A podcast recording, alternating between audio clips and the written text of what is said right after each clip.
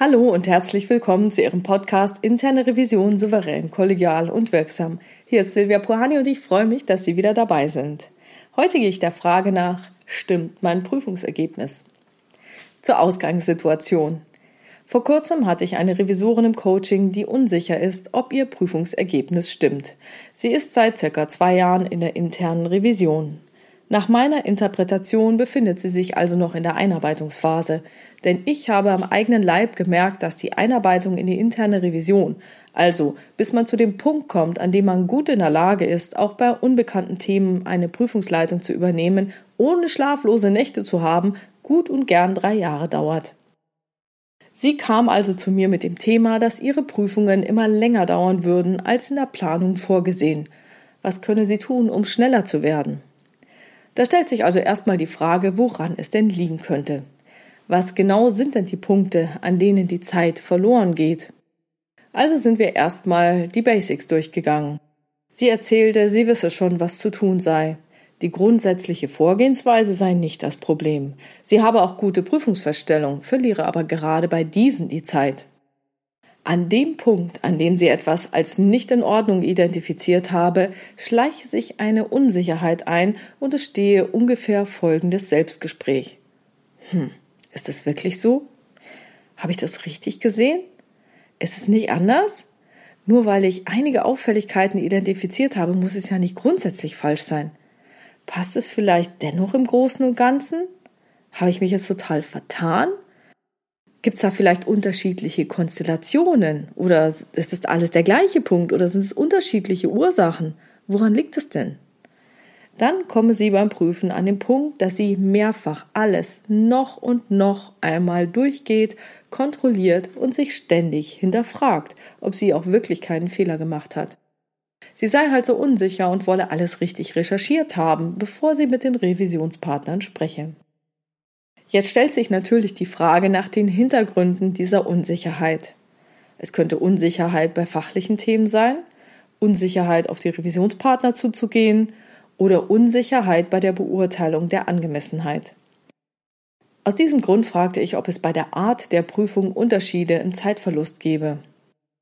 Im Laufe unseres Gesprächs stellte sich heraus, dass sie insbesondere bei der Beurteilung von Prozessen und bei der Frage der korrekten Abbildung von Sachverhalten im IT-System sehr viel Zeit verliere. Auch stellte sich heraus, dass sie den Anspruch an sich habe, alles perfekt wissen zu müssen und sie Angst davor habe, sich vor dem Fachbereich zu blamieren. Die Befürchtung, sich als Revisor durch eigene Fragen zu blamieren, habe ich in meinem Buch Erfolgreiche Prüfungsprozesse in der internen Revision ab Seite 129 dargestellt. Wer will, kann es dann dort gerne noch einmal nachlesen. Angeblich gibt es nämlich ja überhaupt keine dummen Fragen. Die Revisorin war aber innerlich nicht so überzeugt und befürchtete, sich mit ihren Fragen dennoch zu blamieren. In solchen Situationen hilft es, sich daran zu erinnern, dass der Fachbereich in der Lage sein muss, Sachverhalte einem sachverständigen Dritten nachvollziehbar erläutern zu können.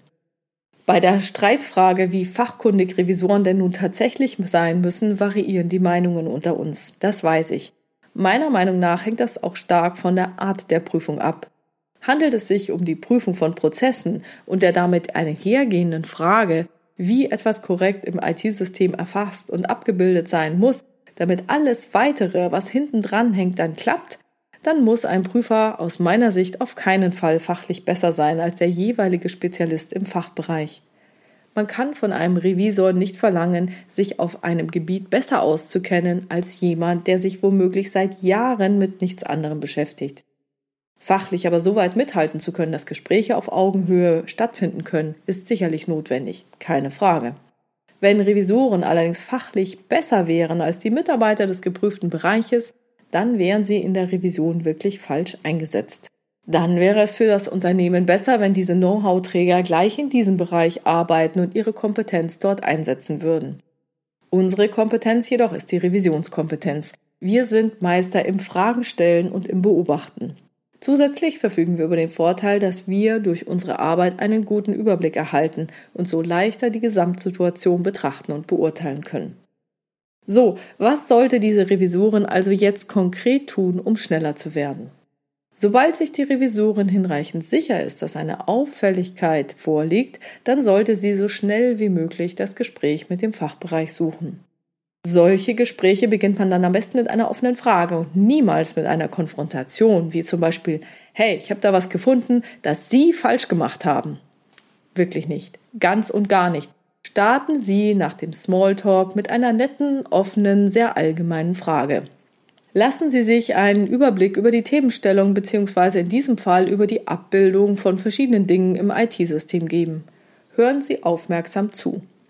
Gleichen Sie das Gehörte mit dem ab, was Sie in Ihrer Datenanalyse gefunden haben. Dann fragen Sie spezifischer nach und lassen sich die Erläuterungen immer gleich mitliefern. Aus welchem Grund wird das so gemacht und nicht anders? Hören Sie wieder aufmerksam zu. Wenn sich die Erläuterungen mit ihrem bisherigen Verständnis decken, dann stärkt dies ihr Selbstbewusstsein. Je länger das Gespräch also dauert, umso sicherer werden sie. Hetzen Sie jetzt nicht, genießen Sie es. Ziehen Sie dann, wenn Sie soweit sind und ein gutes Gefühl dabei haben, Ihr Analyseergebnis aus der Tasche. Legen Sie es auf den Tisch, zeigen Sie es dem Revisionspartner und fragen ihn, wie er sich dieses Ergebnis erklären könne. Und dann hören Sie weiter zu. Die Möglichkeit, sich zu blamieren, besteht meistens erst bei Konkretisierungsfragen oder wenn Sie den Revisionspartner mit etwas konfrontieren. Das heißt, vermeiden Sie so lange als möglich etwas als falsch zu titulieren. Fragen Sie stattdessen nach, wie der Revisionspartner das in Ihren Augen Auffällige erklären könne. Vielleicht kann er es gut erklären, vielleicht auch nicht. In dem Moment, wo der Revisionspartner es Ihnen erläutern muss, wieso es aus seiner Sicht korrekt wäre, ist der ganze argumentative Aufwand bei ihm. Ich nenne das Beweislastumkehr. Bevor ich dem anderen lang und breit erläutere, weshalb es falsch ist, lasse ich mir lieber erläutern, weshalb es richtig sei. Für mich entspannt das die Situation total.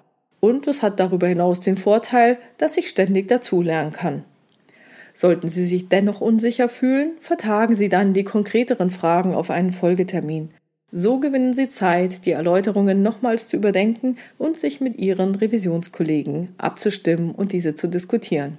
Also denken Sie dran, nutzen Sie die Beweislastumkehr und genießen Sie zurückgelehnt und entspannt Ihre Weiterbildung oder die Bestätigung, dass es tatsächlich nicht richtig war. Das war's für heute mit dem Thema Stimmt mein Prüfungsergebnis? Ich freue mich über Ihre weiteren Ideen, Gedanken und Kommentare in der Xing- oder LinkedIn-Gruppe Interne Revision souverän, kollegial und wirksam unter dem Post zu diesem Podcast. Herzlichen Dank. Wenn Sie eine Fragestellung haben, die Sie in diesem Podcast gerne beantwortet hätten, dann schreiben Sie mir diese gerne per Mail an info@puhani.com oder nutzen eines der Kontaktformulare auf meiner Webpage www.puhani.com.